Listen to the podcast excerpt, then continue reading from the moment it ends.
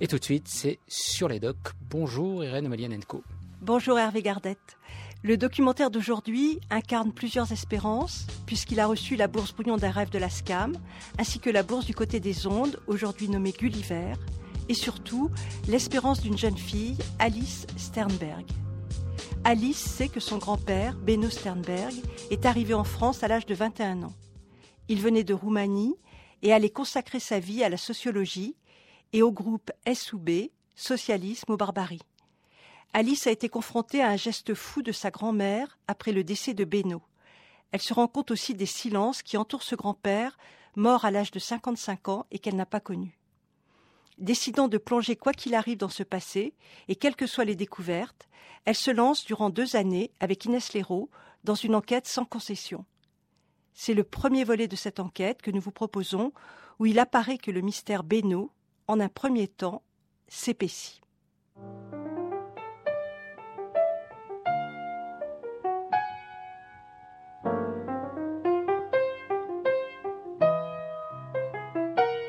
c'est vrai que je me suis dit que nous aussi, on a des questions à poser à propos de Beno, parce que nous, on l'a très, très peu connu finalement. Moi, tu dois savoir beaucoup plus. Un jour, on est allés tous les deux euh, sur la plage et, et je lui ai demandé, euh, je devais être en cinquième donc. En sixième ou en cinquième. Nous, on est Et, petits militants, mais lui, et c'était je lui ai demandé qu'il m'explique ce que c'était que le trotskisme. Donc, il mérite. On n'a pas beaucoup parlé de lui dans tout ce qui est paru ces dernières années. A Des héros, c'était des, des, des gens euh, pour qui j'avais un, un très profond respect. Là, je me souviens, il disait que diable.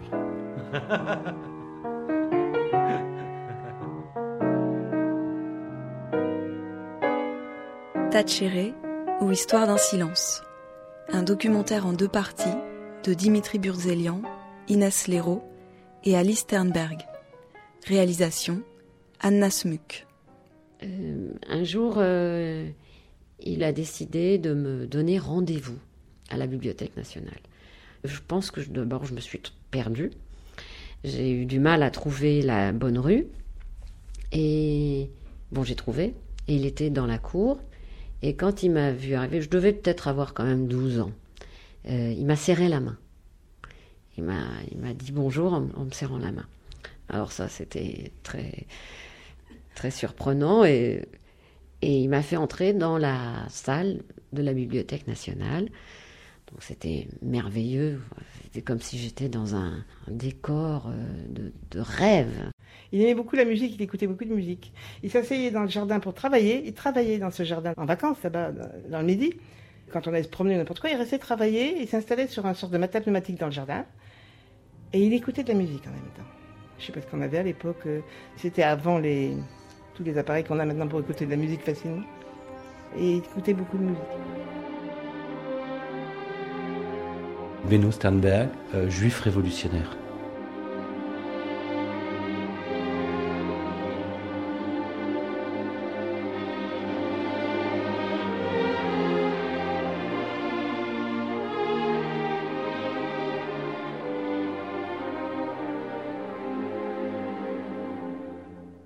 Mon grand-père, Benno Sternberg, est mort en 1971.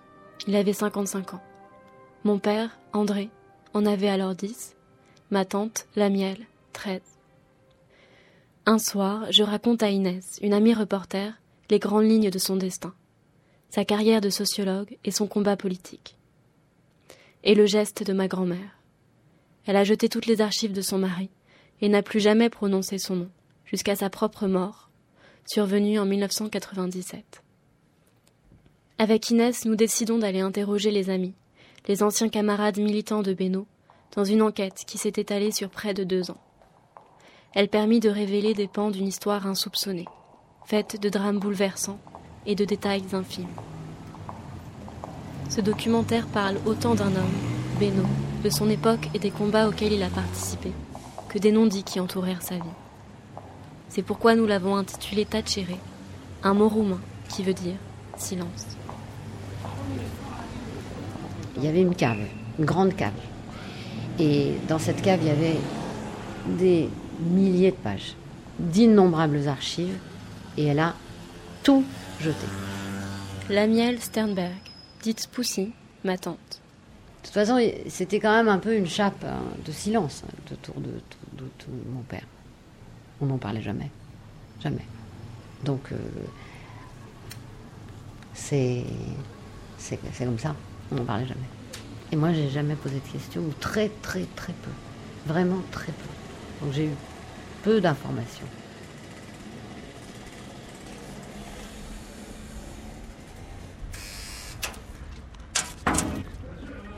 Bonjour.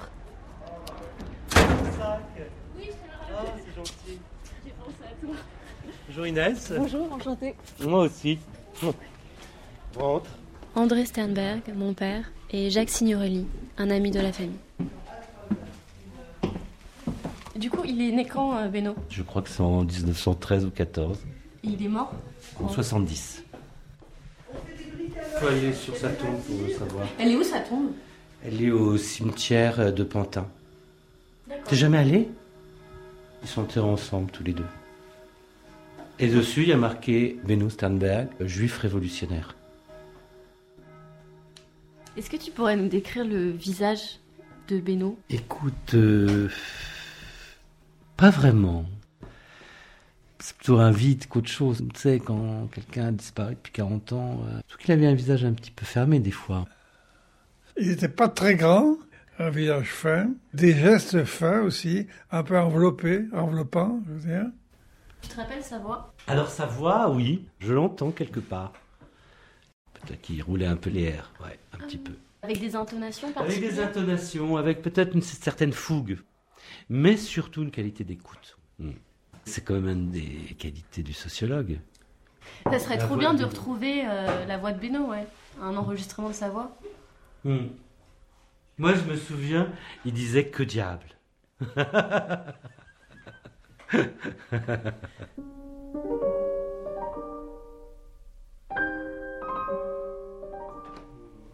Il cherchait ses propos très bien, il parlait avec, euh, avec recherche. Hein.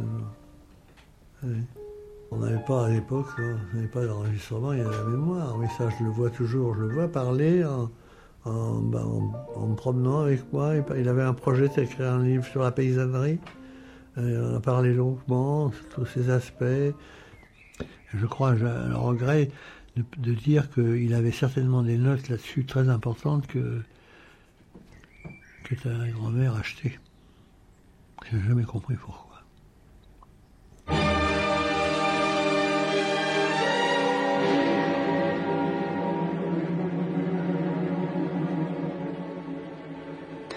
Le bon plaisir de Cornelius Castoriadis. Une émission proposée par Katharina von Bülow, réalisation Monique Veilleté. Retrouvailles entre deux générations, Daniel Cohn-Bendit et Cornelius Castoriadis. Mais quand tu as lu, euh, par exemple, la revue, euh, qui était la revue euh, révolutionnaire de l'époque, Socialisme ou Barbarie... Et qui était pratiquement pas connue, d'ailleurs. Moi, elle était connue par mon frère, donc ça suffisait. Il, fallait, il, fallait avoir, il fallait connaître un lecteur. Oui, il fallait avoir... Qui connaissait un lecteur avait la chance de pouvoir être un second lecteur. Voilà. Socialisme ou Barbarie et mon frère, et donc tous ces gens ont évité que je fasse toutes ces erreurs qu'ils ont fait. Moi, je suis jamais parti passer ni par les partis communistes, ni par les trotskistes, ni j'ai pas eu besoin. Puisqu'en lisant Socialisme ou Barbarie et des revues comme ça, ça m'a évité tout ça. Au quartier latin se fout la journée la plus longue. Après plusieurs autres villes aussi différentes que Rome, Berlin-Ouest et Varsovie, l'agitation étudiante s'est manifestée à Paris. Méconnu du grand public, le groupe Socialisme ou Barbarie, dit SOB, est créé en 1948 par les philosophes Claude Lefort et Cornelius Castoriadis. Il regroupe des intellectuels et des ouvriers. Tous sont en rupture avec le Parti communiste et tentent de penser de nouvelles formes d'autogestion. Beno Sternberg, mon grand-père, est membre de SOB dès sa création. Il écrit dans la revue sous les pseudonymes Beno Sarel et Hugo Bell. Je n'en sais guère plus en commençant mon enquête. Les enfants de Beno eux-mêmes ne peuvent m'éclairer davantage. Pour savoir qui était mon grand-père, Peut-être me faut-il comprendre ce qu'était socialisme ou barbarie et rencontrer ses anciens membres. Certains sont restés très liés à notre famille après la mort de Beno. En revanche, je n'ai encore jamais rencontré Martine Vidal. Alors attendez, on va pouvoir s'asseoir. Euh, faites attention parce que euh, je- j'entends mal. D'accord. J'ai des appareils auditifs, mais ils sont loin d'être parfaits. C'est une infirmité très désagréable parce que les gens vous prennent pour un idiot. Vous avez connu euh, Beno Sternberg, mon grand-père? Beno Sarel, je l'ai connu. Euh, euh, il, il venait, je l'ai connu sur le plan personnel et sur le plan militaire. il militait à Socialisme de temps en temps. Quand il venait, bah, après, euh, après, il était surtout sociologue et il partait en voyage. Euh, il, nous, il nous racontait ses voyages, il nous racontait ce qu'il avait vu dans les sociétés primitives américaines où il avait. Et moi, je trouvais ça très intéressant. Il nous racontait tout ça. Il savait écouter les gens, et il, aimait bien les faire parler et, se faire une idée après à lui en fonction de la, façon dont les gens avaient parlé. Dans la polémique qu'il y avait dans les, discussions et même les polémiques, je ne l'ai jamais vu prendre parti. Il regardait. je ne l'ai jamais vu attaquer qui que ce soit. Ce qui l'intéressait, c'était ce que pensaient les gens, pourquoi ils pensaient ça. Et, finalement, j'ai l'impression, moi, que le groupe Socialisme au Barbarie l'intéressait de la même manière que l'intéressaient les sociétés primitives d'Amérique du Sud. Vous voyez que, pour lui, euh, il s'intéressait en, tant que sociologue sur, sur la façon dont on fonctionnait à Socialisme au Barbarie, dont, les militants fonctionnaient. Et il avait eu une expérience assez horrible dans sa jeunesse, je crois. Beno Sarel, non? Il- n'avait pas toujours vécu à- en France, il était réfugié en France.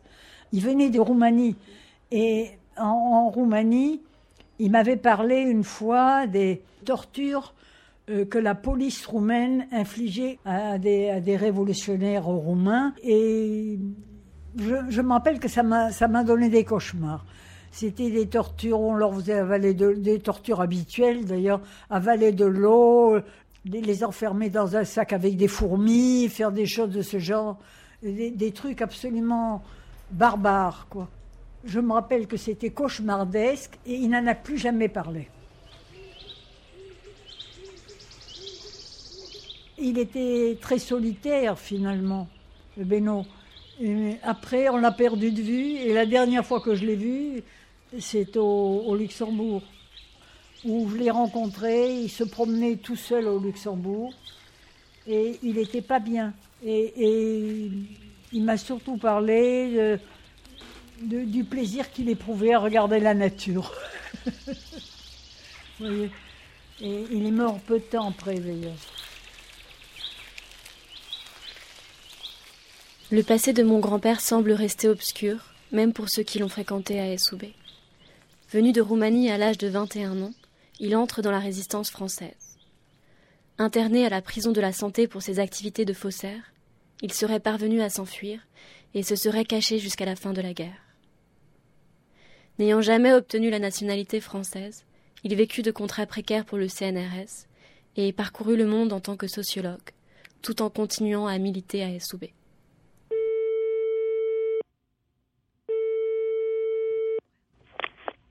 Allô? Oui, bonjour, je suis la petite fille de Beno Sternberg-Sarel. Euh, je m'appelle Alice Sternberg. Vous êtes la fille? La petite fille de La petite fille Oui. Oh, formidable On m'a dit que vous l'avez connu. Jacques Gautrat, dit Motet. Oui, bien sûr, oui, oui, oui, j'ai connu Beno. Que J'étais, j'étais dans le groupe euh, Socialisme ou Barbarie. Moi, j'ai 88 ans, hein. et donc euh, ma mémoire euh, euh, flanche un peu. Et je me demandais si vous aviez eu un, enfin, un souvenir, une image particulière de lui. Pour moi, bon, euh, c'était euh, juif d'Europe de l'Est, qui avait une très grande euh, pour moi, des, icônes. Donc, euh, voilà un peu la relation euh, moi que j'avais avec votre grand-père quoi. C'était des rescapés c'était des héros c'était des gens pour qui j'avais un très profond respect. Donc pour moi ça faisait partie un peu d'une population euh, qui avait la double expérience. C'est la persécution nazie et la persécution euh, stalinienne quoi. C'était c'était ça leur caractéristique bon, euh, et il avait une certaine aura euh, à côté de nous Français.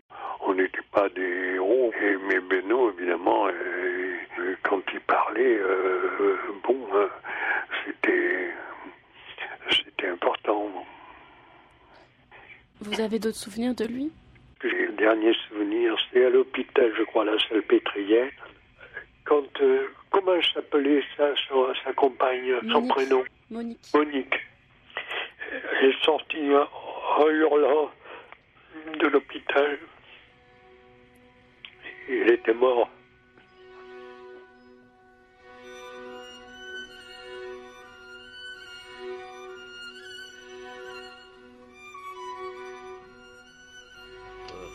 C'est une foutue machine, elle veut pas enregistrer. Je sais pas ce qu'elle a. Ça vaut que dalle, ça. 200 000 balles pour rien, enfin, c'est scandaleux, c'est du vol. Hein Revue et corrigé. Mars, avril 1949. Jugement du procès Kravchenko qui dénonçait les camps soviétiques. Lettre française qui les niait. Les communistes chinois entrent à Nankin. Mars, avril 1949. Premier numéro de Socialisme ou Barbarie. Avec nous ce soir, Cornelius Castoriadis, Personnellement, j'avais commencé à critiquer la conception trotskiste dès 1944. Et le centre de cette critique a été pour moi la découverte qu'un parti stalinien, un parti communiste, pouvait parfaitement profiter d'un mouvement de masse pour accéder au pouvoir et installer un régime analogue à celui de la Russie. Patrick Marcolini, philosophe. La spécificité de Socialisme Barbarie, c'est que c'est un groupe d'intellectuels et pour quelques-uns euh, d'ouvriers ou de gens qui sont plus dans le monde du travail, qui restent attachés, malgré le stalinisme, malgré l'expérience du totalitarisme, à un idéal qui a été développé par Marx et par d'autres penseurs, qui est celui d'une euh, autogestion de la société. C'est-à-dire le fait que chacun d'entre nous et tous, on puisse organiser les manières de produire, les manières de vivre ensemble, les manières de construire la société de façon libre et de façon égalitaire, que chacun ait part à cette construction de la société, à cette organisation de la vie quotidienne. Malgré l'expérience du stalinisme et du léninisme, qui est quand même un poids absolument énorme qui pèse sur les, les épaules de ces gens-là, puisque quand euh, ces militants parlent de communisme, les gens pensent à ce qui se passe à l'Est, quand les gens de socialisme barbarie euh, invoquent euh, euh, l'idée d'autogestion, ça veut peut-être même dire ce qui se passe en Yougoslavie sous Tito à la même époque. Donc c'est, en fait, c'est extrêmement difficile pour eux d'intervenir, de porter la perspective d'une auto-organisation de la société de manière euh, libre et égalitaire, quand tous les termes du vocabulaire qu'on utilise ont été euh, monopolisés par un mouvement totalitaire. Ça, c'est une chose qui est vraiment importante pour comprendre socialisme barbarie. Alors, au bout d'un moment, euh, le, mouvement bah, va essayer de, dépasser les impasses, les échecs historiques. Il va falloir faire aussi une critique de ce qui se passe dans les pays de l'Est, euh, en URSS, dans les, pays euh, du bloc, en Chine. Euh, et cette manière de reformuler une critique, bah, ça va être de reprendre la question de la bureaucratie, qui avait été posée euh, dans le mouvement trotskiste, mais euh, de lui donner beaucoup plus d'ampleur. Et de voir même comment la question de la bureaucratie peut permettre d'expliquer ce qui se passe à l'Ouest. C'est-à-dire comment même le capitalisme euh, qui a une organisation politique li- libérale, démocratique, parlementaire, lui aussi est contaminé par cette euh, bureaucratisation des rapports sociaux. Welcome, welcome, Welcome. Welcome.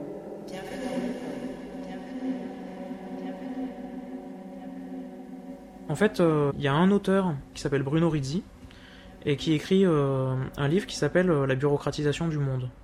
Et c'est le premier à développer cette idée que, en fait, il y a un dépassement, une sorte d'auto-dépassement, c'est-à-dire que ces régimes-là sont tous en train de converger, que ce soit à l'est ou à l'ouest, vers des formes de collectivisme bureaucratique, c'est le- l'expression qu'il utilise, c'est-à-dire des sociétés où la bureaucratie serait omniprésente, où toutes les structures, non seulement les structures de pouvoir, mais même les rapports sociaux seraient bureaucratisés. C'est-à-dire, euh, ce serait le règne de l'administration complète, l'administration totale, la gestion absolue de tous les rapports humains, euh, de la reproduction de la société elle-même. Et la, la- deuxième chose, c'est qu'il dit que c'est euh, sans doute le, pire modèle de société qu'on puisse connaître dans l'histoire. C'est euh, toutes les chances de liberté seraient euh, complètement écrasées dans, dans un tel régime. Et donc la nouvelle classe dominante, c'est ce que Rizzi appelait la, la bureaucratie et ce que Burnham appelle les managers.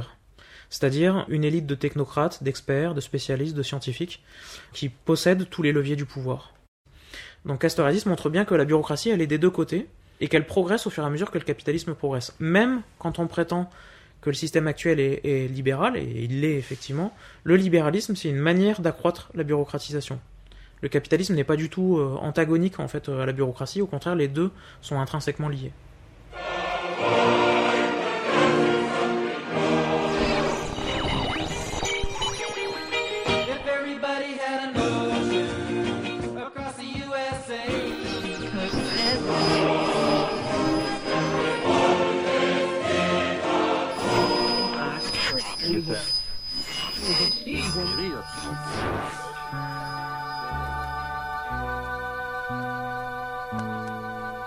Les entreprises elles-mêmes, l'entreprise capitaliste est en elle-même une bureaucratie. C'est-à-dire, euh, c'est, euh, bah, on peut le voir aujourd'hui. hein, il suffit d'aller à la défense, euh, c'est des gigantesques immeubles de bureaux. Ça aussi, c'est une bureaucratie.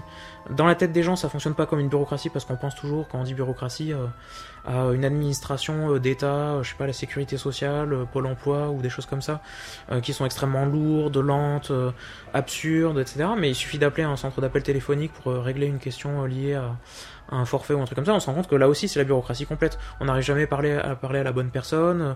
euh, c'est une série de rouages qui sont complètement incompréhensibles, sur lesquels on n'a aucune maîtrise. Ça aussi c'est une forme de bureaucratie. Et c'est pour ça que le concept de bureaucratie, alors il fait un peu suranné comme ça quand on parle de bureaucratie, mais il est encore euh, complètement valable pour décrire ce qui se passe aujourd'hui. Et je dirais même que ce qui se passait à l'époque de socialisme barbarie, ça se passe aujourd'hui, mais à la puissance 10.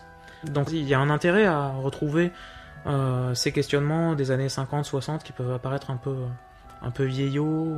Mais en fait, il y a, y y encore une actualité profonde de, de toutes ces analyses-là. En fait, j'ai le sentiment du coup que à travers euh, leur critique euh, de l'URSS, euh, ils sont parvenus à être extrêmement visionnaires sur la critique du système capitaliste qui était du côté Ouais. de l'Est. Exactement. De l'Ouest. Oui, oui, oui. De l'Ouest, ouais. euh, Oui, oui, tout à fait, ouais. C'est exactement ça. Et d'où l'importance de gens euh, comme Beno Sarel. C'est-à-dire que c'est des gens qui viennent avec une expérience concrète, une observation sur le terrain de ce que c'est euh, la bureaucratie. De fait, c'est euh, quelqu'un qui vient des pays de l'Est et qui a donc une expérience de l'arrivée au pouvoir des, communistes. Un communiste, j'entends stalinien, hein. De leur arrivée au pouvoir, des moyens euh, par lesquels ils arrivent euh, à conquérir euh, la- l'appareil d'État, à s'imposer politiquement dans, un pays. Et après, une expérience aussi du type de régime qu'ils installent par ces retours bah, en Allemagne de l'Est. Et ça, c'est une expérience qui est indispensable pour la construction du corpus théorique qui va être celui de socialisme barbarie.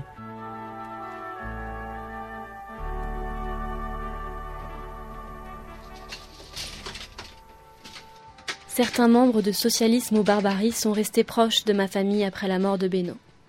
Parmi eux, Jacques Signorelli et Georges Petit. Ils ont bien connu mon grand-père, mais nous n'en avions jamais parlé. Salut les filles. Coucou Jacques. Équipé, ça y est? Oui. Ça va? Bien, tu vas bien? Et toi? Oh, c'est emmerdant hein, là. Bonjour Inès. Bonjour. Ça va? Très bien, et vous? Vous allez trouver Georges. Ah, génial. Il est venu m'épauler. C'est qui? Là, c'est mon copain Georges, mon contemporain. Il est exactement de la même année que moi. C'est un ancien copain du groupe. Et Soubé. Et c'est quoi l'année? 21, on a 92 ans chacun. quand je suis rentré au SOB, j'étais Garros. Alors j'étais Garros, euh, Castoriadis était Chaulieu, Lefort était Montal, Georges était Pétro, et on, et on se connaissait peu personnellement. Mais Chaulieu, pour nous, pour peu d'entre nous, nous savions que c'était Castoriadis. Il a fallu militer plusieurs années Ah bon pour connaître le nom Ah, de c'était vraiment caché. Au sortir de la guerre, il y avait quand même des, traditions qui s'étaient maintenues. On n'était jamais sous notre vrai nom. Tous les, euh, aucun des militants n'apparaissait sous leur vrai nom. Il faut dire que c'est une, une période que vous imaginez difficilement. C'est qu'on était, on était pourchassés réellement par les staliniens. Et Beno est venu sous le nom de Sarel. On parlait pas de Sternberg. On, oh là là, on parlait de Beno Sarel ou de Beno euh, Hugo Bell. On parlait d'Hugo Bell. Notre camarade Hugo Bell, qui est en Allemagne, va nous envoyer un disait Chaulieu, parce que c'est lui qui est en rapport avec lui, nous a envoyé un livre, un, texte très très riche que on vous soumettra une prochaine discussion. Alors on attendait la discussion, on a discuté du texte euh, Beno Sarel sans le voir, sans le connaître. C'était une, un peu une étoile filante, un type euh, à gauche, à droite. On ne le voyait pas souvent. Alors, il est venu à une, ou deux réunions. Alors, comme les réunions étaient semi-clandestines, je ne l'ai peut-être pas vu, je ne l'ai pas salué cette fois-là, je l'ai vu. Avec sa grande tignasse frisée. On se voyait, on était des semi-clandestins, je te dis. Avait une pensée très nuancée et son élocution même verbale, c'est comme si les mots, il les susurrait un petit peu. Euh, souvent, il, il- il complétait par un mot un peu équivalent, un peu proche, et ça se construisait comme ça. Puis on peut dire aussi qu'il il avait une, euh, une parole qui était très douce. Hein Très douce. il, il plaisait beaucoup aux femmes. Pardon? Il plaisait beaucoup aux femmes. Oui, oui, il était très Il, séducteur. il était absolument pas brutal, il était gentil, euh, prévenant. Ouais, euh, des qualités qui plaisaient aux femmes au- autrefois. Sûr. Bon, il- ce qui m'a surpris, c'est que dans les milieux de gauche et d'extrême gauche, la brutalité est plutôt de mise. Hein, Hein, là où, les- arguments sont affirmés avec force, arrogance. Alors, c'était pas son cas. Lui, il intervenait en disant oui, mais on, pourrait nuancer.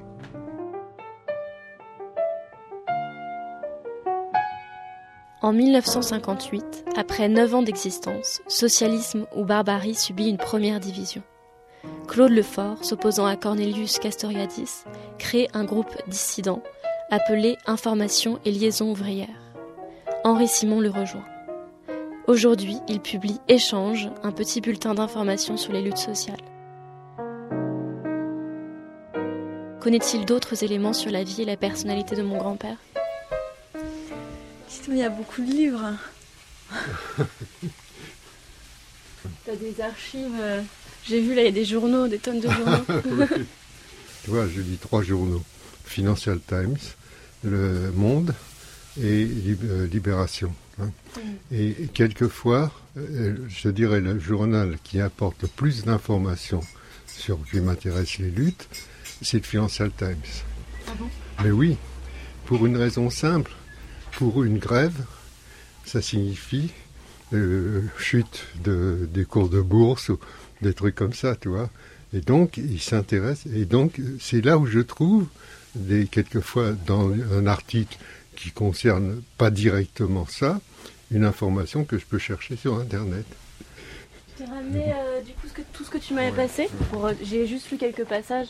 C'est Barrois le... Oui, c'est Barrois. Ouais, Beno, personne nous a dit qu'il s'appelait Barrois. C'est marrant. Bah ouais, on connaissait Hugo Bell, Beno Sarel, mais alors pas du tout Barrois. Bah, parce que euh, Hugo Bell et Beno Sarel, c'était son nom de plume euh, euh, officiel, si j'ose dire, tu vois. Tandis que Barrois, c'était le nom euh, à l'intérieur du groupe. Le dilemme socialisme-barbarie a été formulé par Trotsky, par Rosa Luxembourg et finalement par Marx lui-même. Tout ça était tout nouveau. hein. Je sortais de ma campagne.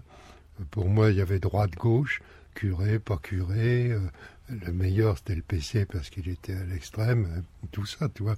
Des idées toutes faites que tu acquiers quand tu es sur le tas sans trop savoir dans un bourg d'un militants uniquement agricole, euh, les choses étaient simples, si tu veux, simples et fausses en même temps. Et donc, euh, je suis arrivé à ce bar Paris. Donc, été accueilli à bras ouverts. Personne m'a demandé mon pédigré, quoi que ce soit. J'ai pas eu d'examen de passage, rien du tout, tu vois. Mais jusqu'à euh, en 57, c'était quoi une douzaine de Pékin qui se réunissaient toutes les semaines dans un bistrot de l'hôtel de ville?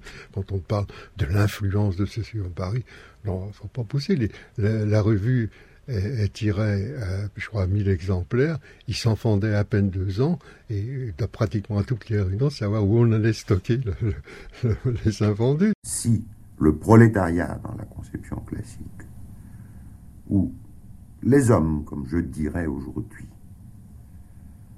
ne sont pas capables, ne s'avèrent pas capables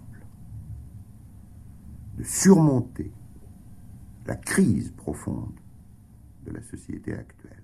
Castoriadis amenait un, un texte. Bon, s'il y avait des critiques et certaines assez véhémentes, il était, il se fâchait. Et quand il se fâchait, euh, alors c'était très curieux, et ça faisait très violent en parole. Sa voix changeait de registre et, et euh, il tolérait pas l'opposition qui se manifestait comme ça. L'autre terme de l'alternative serait ce qu'on peut appeler barbarie, non pas au sens d'un retour à l'âge de pierre, mais au sens d'une retombée pour un temps, certes pas illimité, mais indéfini, dans une forme de société que j'appellerais fermée bouclé. Et il y a eu des méthodes pas très, bon, qui sont classiques d'ailleurs, quand il y a des divergences et dans des situations aiguës comme ça, de ne pas vouloir, euh, si tu veux, laisser les autres vraiment s'exprimer. Bon, moi j'ai suivi le fort avec d'autres, mais nous, euh, c'était un, des rares euh, qui ont gardé des contacts même après la scission, tu vois. Il est resté entre les deux. Hein. Il restait entre les deux. donc, donc euh, Benoît, il, était œcuménique, si tu veux, d'une certaine façon. Il pensait, je pense à juste titre, que toutes ces divisions-là euh, n'avaient pas grand-chose à voir avec le mouvement ouvrier lui-même. Il portait sur son visage les tendances conciliatrices qu'il pouvait avoir. Pas d'affirmation péremptoire, pas de trucs comme ça. Et ça se voit sur le visage des gens.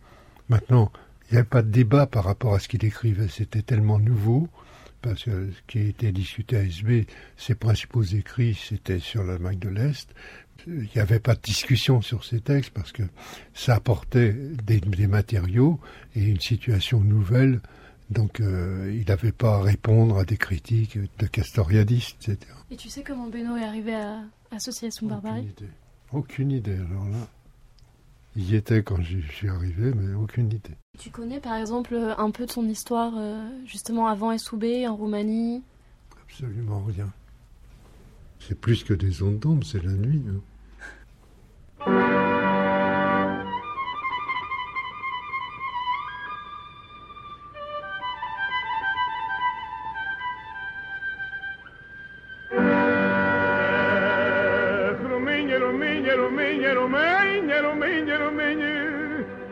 mol alan da zise a sheine. Ech, rumiñe, rumiñe, rumiñe, rumiñe, rumiñe, rumiñe, Given a mola landa zise a faine Dor zu weinen is a fergenigen Wo des haar will is erkennst kriegen. A mama liegele, a pastromele, a karnatele In a gläsele weina in Rumänien ist doch gut, trinkt in Reiches, weiß man nicht, Wein trinkt man überall, und ist vorbei, mit Katschkowal. Heidige, dicke, damm, dicke, dicke, dicke, damm, heidige, dicke, damm, dicke, dicke, damm, heidige, dicke, damm, dicke, dicke, dicke, damm, heidige, dicke, damm, dicke, dicke, damm.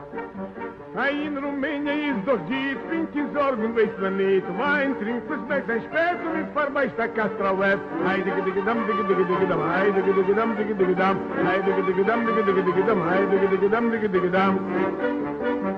Koi, wie gewalt ich wär mich schien, ich lieb nur Brinde, Mama, sie, ich tanz zu Freizach, bis der Stelle, wenn ich es ab was lachele. Zimma, Tairli, Tam, Zimma, Tairli, Tam, Zimma, Tairli, Tam, Zimma, Tairli, Tam, Hai, Susama, Kai, um ich muss besser kennen sein, Hai, ja, wer die Nigen ist noch, nur meine Schweiz.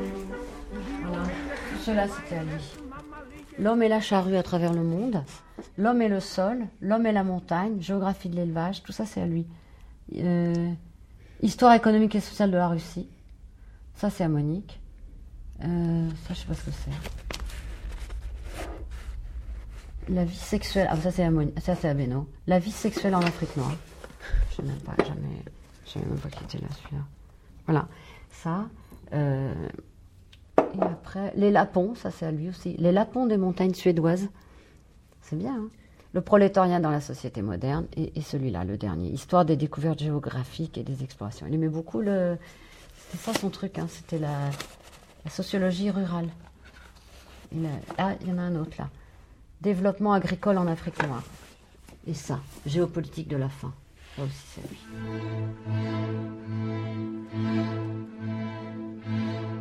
Berlin, 17 juin 1953.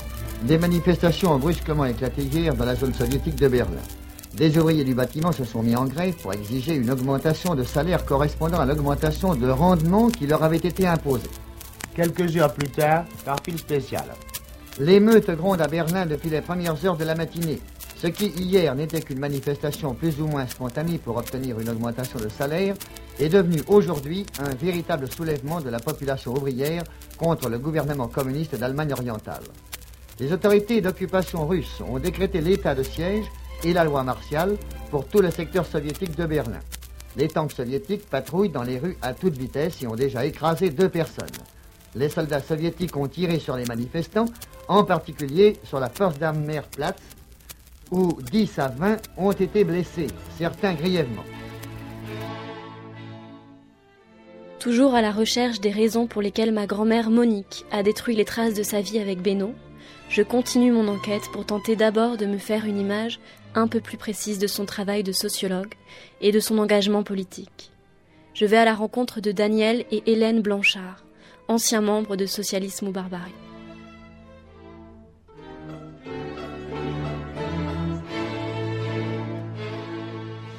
Beno, quand il, il a, ce qu'il a raconté sur l'Allemagne, c'était extrêmement concret, précis. C'était une analyse qui était beaucoup plus euh, circonstanciée et, réaliste que ce qu'on pouvait faire nous en tant qu'astronomes en regardant le- les pays de l'Est de loin. Il avait euh, voyagé en Allemagne, dans les deux Allemagnes, l'Allemagne fédérale et l'Allemagne orientale, dans les années 50. Il avait étudié de très près comment ça se passait dans les usines, les rapports entre le Parti communiste est-allemand d'un côté, les syndicats qui étaient inféodés complètement au Parti communiste en de l'Est, et puis la base ouvrière. Mais en tout cas, il en est ressorti ce livre qui est très précis sur des tâches très concrets sur la classe ouvrière d'Allemagne orientale, où il montre toutes les contradictions à la fois de la politique officielle du Parti communiste et la résistance des ouvriers jusqu'en 53, c'est quelque chose qui ne peut pas se manifester ouvertement, mais qui se traduit par des tensions à l'intérieur des appareils de contrôle. Et donc, euh, il a fait un travail qui va en profondeur sur euh, la réalité de la, condition de la classe ouvrière allemande ce- sous ce régime. Et c'est ça qui est très intéressant.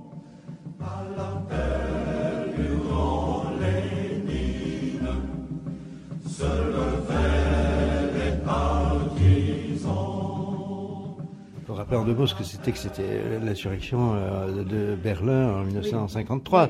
Il y avait un très grand chantier de construction dans Berlin-Est qui s'appelait la, la Staline Allée, l'allée Staline, bon, où euh, il y avait des milliers d'ouvriers euh, qui euh, construisaient là des nouveaux bâtiments, etc.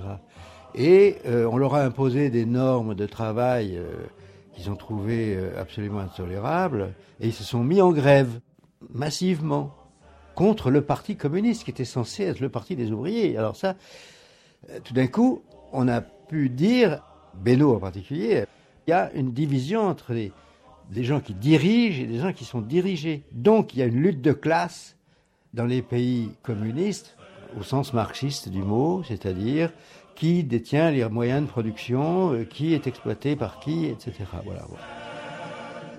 Sous les neiges et les tempêtes, ils sauvèrent les soviets.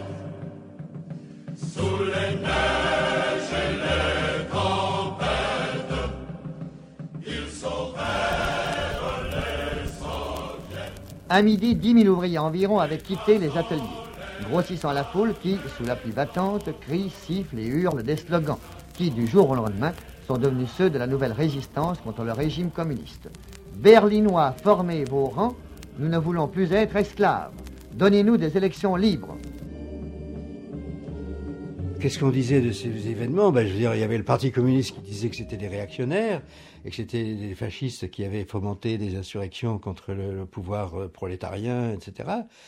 Euh, Alors il y avait les, les, les, braves, ce qu'on appelait les, compagnons de route de, de- de- des communistes, euh, qui disaient bon, évidemment tout n'est pas parfait en Union soviétique, le Parti communiste est un peu dictatorial, il y a des camps, tout ça, mais quand même globalement c'est un progrès, c'est positif, c'est le parti du prolétariat, etc. Donc il faut le défendre.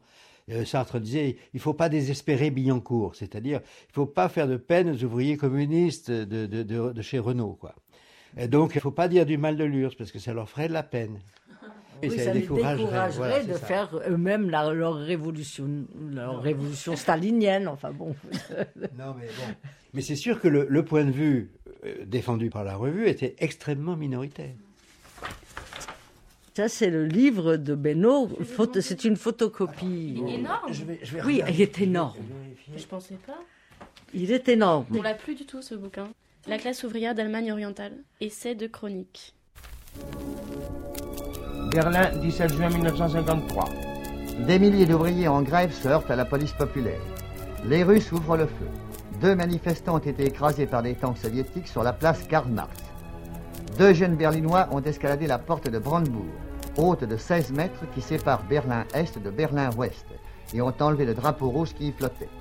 Les soldats soviétiques de garde les ont laissés faire, silencieux. Lorsque les deux jeunes gens descendirent, ils furent accueillis avec des cris de joie par la foule qui mit le drapeau en lambeaux. Les manifestants criaient Nous battrons les Russes à mort.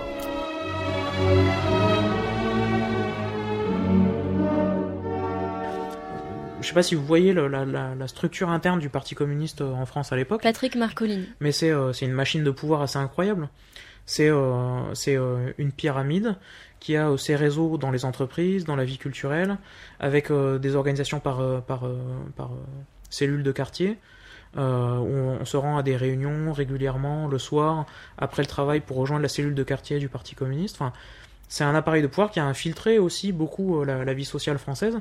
Et ça, ça, ça fait peur. C'est-à-dire quand on lit les, les, témoignages euh, des gens qui quittent le Parti communiste euh, dans les années 50, après les révoltes euh, en Allemagne en 53, ou bien après la Révolution hongroise en 56, quand ils décrivent la manière, enfin comment ça se passe lorsqu'ils sortent du parti, on a l'impression pour eux c'est une sorte de mort sociale. C'est-à-dire brusquement, du jour au lendemain, tous les gens qui, étaient dans leur cellule et qui étaient aussi leurs amis refusent de leur parler.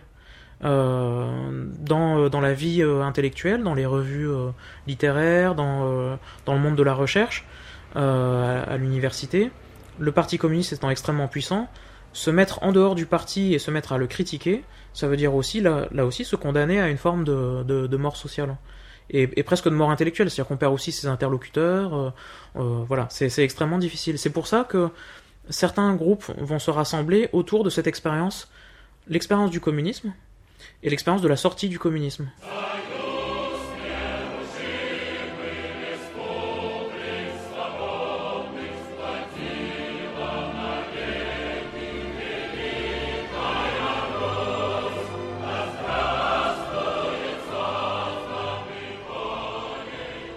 Dans les textes de Castoriadis de cette époque-là aussi, il y a un truc qui est crucial. C'est il dit euh, le capitalisme ne peut fonctionner que si les ouvriers ne font pas ce qu'on leur dit de faire. C'est complètement paradoxal. C'est-à-dire s'ils appliquaient entièrement les consignes, tout serait bloqué. Donc on, est dans un système contradictoire qui, qui à la fois euh, contraint, euh, enfin limite, réprime l'autonomie des ouvriers et en même temps est obligé de la susciter en permanence pour qu'ils puissent. euh, en Agir bah, en fait c'est comme euh, quand on fait une grève du zèle. C'est-à-dire, si on appliquait vraiment toutes les consignes, tous hein, dans notre propre activité, je veux dire, c'est pas seulement les ouvriers, si on appliquait vraiment toutes les consignes qu'on nous donne, en fait, tout serait bloqué du jour au lendemain. C'est-à-dire, moi, par exemple, là, je serais pas en train de vous faire une interview, euh, vous, vous auriez dû demander l'autorisation de telle et telle personne, euh, le matos qui est là, euh, enfin voilà, il y a, tout ça, ça demande tout un tas de trucs qui fait que si vous respectiez toutes les règles, en fait, rien ne fonctionnerait. Donc, le- pour que ça fonctionne, il faut en même temps que le, système vous laisse transgresser les règles qu'il pose lui-même. C'est assez bizarre comme fonctionnement. Euh, Castoriadis n'a pu penser à partir de ce phénomène-là la question de l'aliénation sur le lieu de travail et de la création d'un autre type de travail, d'autres modes de production. Il a pu le faire que parce qu'il y avait des ouvriers qui étaient dans le groupe. Il y en avait très peu, mais moi j'ai été prof de philo en usine avec des ouvriers. Ça m'a changé euh, ma vision des choses, quoi. Pense qu'il suffit d'un ouvrier. Ah, Le regard par en, bas, c'est radical.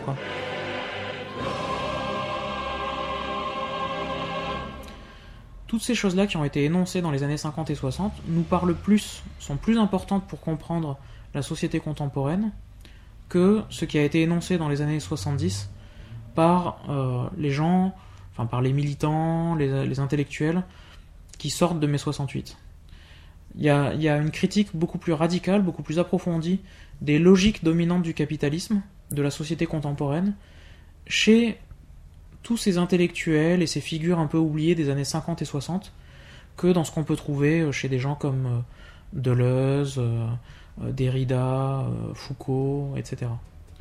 C'est-à-dire, ce qui va, ce qui conduit à mai 68 me semble plus intéressant que ce qui en ressort.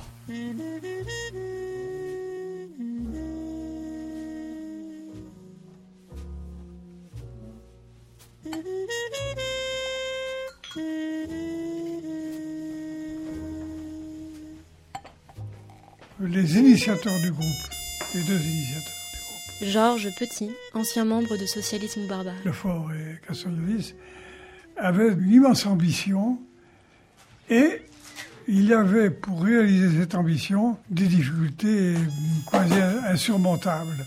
On était, par rapport à la vie intellectuelle euh, révolutionnaire, disons, euh, on était dans une position d'opposition formidable. Et on n'avait pas d'alliés. Dans la société, on était vraiment des parias, euh, au point de vue politique. Hein. On était des parias. On était contre le, Staline, contre le communisme, contre l'aide française, contre Aragon, on était contre tout. On était persuadé de notre rôle historique en quelque sorte. On était un petit peu comme des, des fanatiques d'une secte qui pensent qu'ils sont en guerre contre le monde entier. On, on était braqués complètement euh, sur cette idée de révolutionner le monde. C'était un peu écrasant. Et, ça nous prenait beaucoup de temps.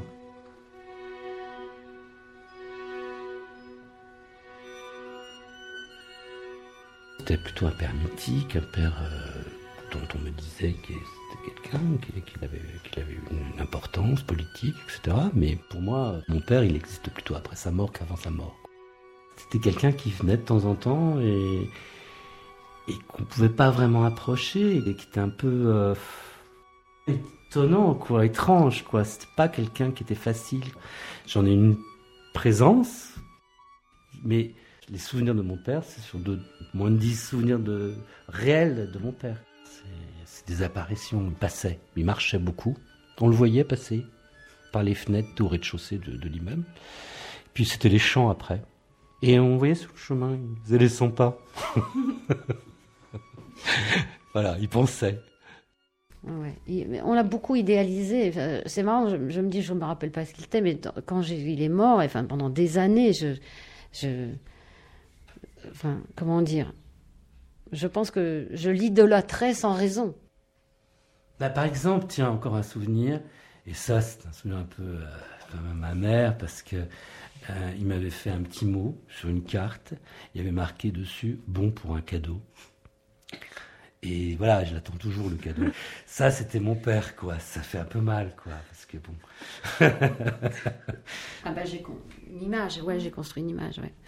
Un grand intellectuel ou- Ouais, ouais, intellectuel, un révolutionnaire, un, un apatride, euh, donc euh, finalement un peu de, un romantique en fait. Je pense que alors, apatride, euh, réfugié politique, intellectuel, euh, tout ça, ça fait, c'est pas mal. C'est pas mal une tignasse b- blanche comme ça. euh, c'est, ça fait, c'était suffisant. C'est un héros pour vous. Ouais, exactement. Mm. C'est le mot. C'est le mot juste. Mais sans savoir de quoi il était le héros.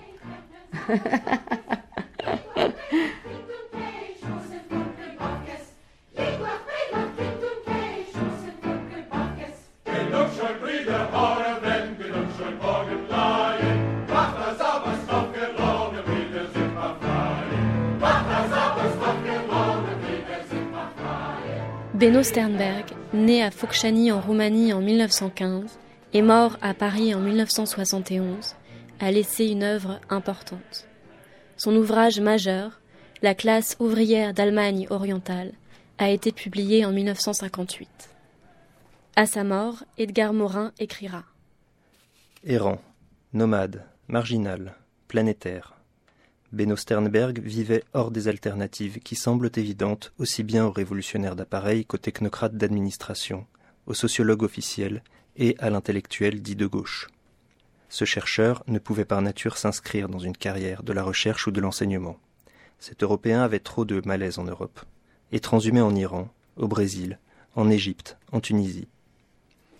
C'est par ironie et justesse du sort qu'il s'était trouvé dans la dernière décennie à vivre de contrats temporaires et aléatoires des Nations Unies, conformément à sa conscience et à sa vérité mondiale et internationaliste. Conformément, de par ses contrats précaires parfois non renouvelés, à sa nature de lumpen prolétaire de la sociologie, à sa disponibilité, à son ouverture. Il était l'ultime génération des Heimatlos révolutionnaires venus de l'Est.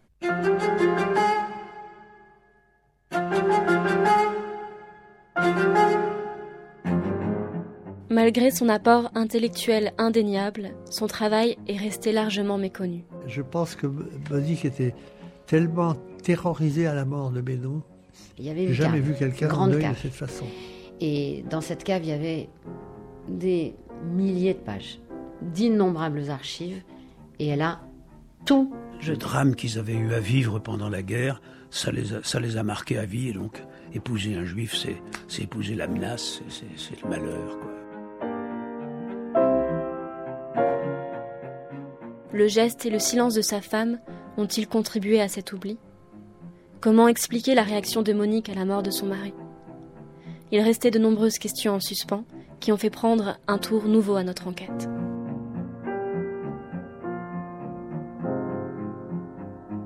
Fin de la première partie.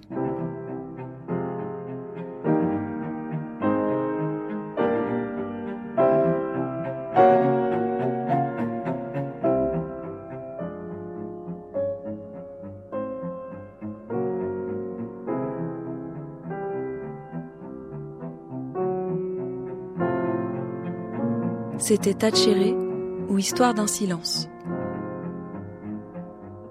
Un documentaire soutenu par les bourses brouillants d'un rêve de la SCAM et du côté des ondes de la RTBF.